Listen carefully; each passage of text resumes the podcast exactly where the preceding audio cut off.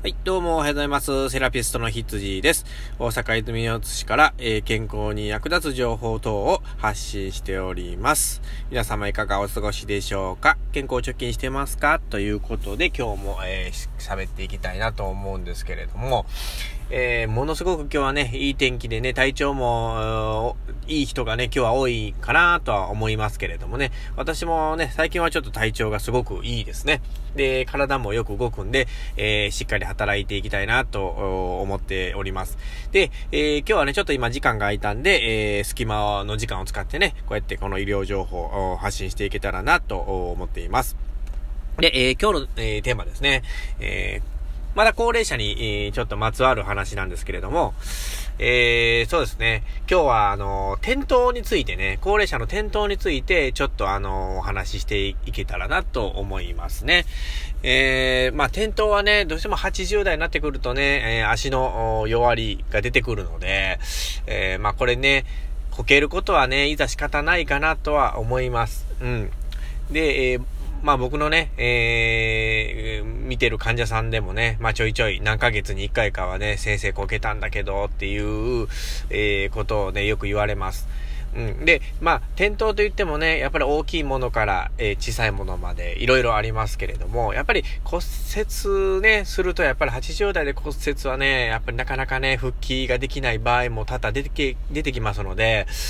できるだけね、えー、簡単なね、えー、転倒で、えー、終わってくれればいいなっていうふうにはね、いつも願っているところなんですけれども、じゃあね、これ、どういう、まあ、まずね、どういう場所が一番転倒しやすいかというと、えっ、ー、とね、よくテレビとか、えー、本でも、えー、聞くことだとは思うんですけれども、これ自宅がね、実は一番多いんですよね。あのやっぱり自宅って、てえやっぱり気が、え抜けてるんですよね。あの、落ち着いた場所なので、自分の中ではね。そういった面で、えっ、と、やっぱりね、えー、普通に、えー、動いてて生活してても、なんとなくね、気が抜けていて、まあその、例えばその絨毯のヘリで足を引っ掛けてこけちゃうとか、あの、スリッパーをうまく履けずにそのままこけちゃうとか、で、まあ、ちょっとした段差ですよね。やっぱりそういうところに、えーこけちゃう。で、あとは、えー、多いのはその寝起きですよね。ちょっと足が弱ってきてる方っていうのは、やっぱりね、寝ぼけてる時に、まあ、おトイレにね、行く際に、ちょっとふらついちゃってこけるということがね、すごく多く聞かれます。まあ、外でね、こける方も、もちろんおられるんですけど、外の場合はね、結構大概大きな怪我につながってるなっていう印象はありますね。まあ、家でもね、骨折する方はいるんですけれども、うーん、まあ、家はね、そんなにその、強く、打っても大丈夫なところっていうのが割と多いので、まあその点で、まあ打撲で済むのかなとは思いますけれども、やっぱりね、この骨折以外でも、やっぱ頭をね、やっぱり打つことってすごく多いんですよ。若い人たちってこけた時に絶対手が先にパッと出るんですね。で、えー、痛めるとこって言ったら大体肘とか手首、肩、こういうところが、あの、痛くて、とか、首とかね、うん、ムチ打ち的なものになっちゃってとかっていうのが多いんですけれども、あの、高齢者の場合は、やっぱりね、この額、おでこのあたりを打って、あの、顔がすごい色にね、あの、なっちゃってとか、えっ、ー、と、単行部ができちゃってとか、多いんですよ。うん。で、そこで怖いのがやっぱりあの脳内出血なんですね。あの、微細な出血でもやっぱりね、後々ちょっと何日か後に症状が出てくることっていうのもあるので、えー、やっぱ高齢者になってくるとやっぱりね、手のつく、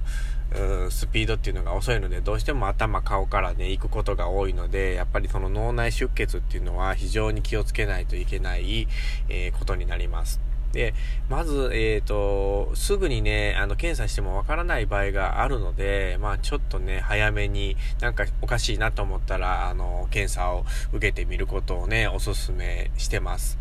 で、なんで、えー、高齢者の方がね、あの、まあ、転倒する方はさっき言ったみたいにやっぱ足の弱りがあるっていうのはあるんですけれども、じゃあゆっくり動けばいいじゃないっていう話になるんですよ。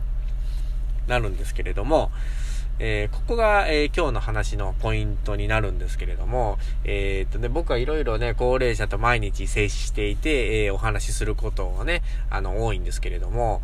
よく思うのが、やっぱり自分の、あの、頭の中で思ってるものと、え動く体の、え動き方っていうのが、えギャップがあるっていうことですね。まあ自分は例えば若い人でも、えー、よくあるんですけれども、まあ運動会でね、あのお父さんがこうバタってこけてね、これアキレス腱が切れてこけちゃうみたいなシーンが、えー、時々あると思うんですけども、まああれと同じ状況が高齢者でも起こってるっていうことですね。まあどういうことかっていうと、やっぱり自分はこんだけ動けるはずだと思って動いたら体が動いてくれないっていうやつですね。まあ、僕もね、あの、子供とよく遊んでて、あの、下の子がね、あの、逆上がりでくるくる回るんですよ。くるくる回って、それを見てたら自分もまあできるだろうって簡単に思っちゃって、やったらね、これもうむちゃくちゃ痛める場合があるんですね。いろんなところ。これ体が硬くなっちゃってて、関節が逆上がりについていけないっていう、こう、状況が起こるわけですね。長いことそういう、こう、運動していないと、やっぱりできないんですね。で、そのことが、あの、できた時の印象が頭に残っちゃってて、できると思っちゃうんですよ。ただ実際やってみるとできないっていう、えー、ことがね、すごく多いです。これはまあ、あの、どの世代でもあると思うんですけど、まあまあ、年いってくればね、もちろん、あの、どんどんどんどんそういうことが多くなってくると思うんですけれども、まあ、80代、70代とかっていうのは、あの、すごくその、体が変化が大きい時ですので、えー、すごくそういう状況になります。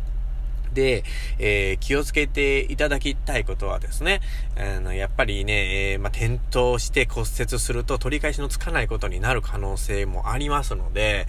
えー、まあ、それをね、回避するために心がけていただきたいことっていうのがですね、あのまあ、自分はね、まあ、思いたくないですけれども、えっ、と、自分の体の状況をしっかり把握して、自分はこの動きをやるとやばいぞっていうのをすごく意識していただきたいんですよね。うん、こういう時は絶対に、えー、こけるケースが多いので、やめておこうとかね、そういう自分にちょっとブレーキを、えー、かけるっていうことも時には必要かなと思いますね。まあでも逆にそのブレーキをかけすぎて全くこう運動ができなくなっちゃうっていうパターンもありますんで、それもまたそれでね、寝たきりに早くなってしまうことにつながるので、えー、それもあまり良くないんですけれども、まあその、イケイケの高齢者というかね、あの、どんどん動きたいっていう高齢者、まあ自分の足と、あの、頭の中をこう比較してもらってね、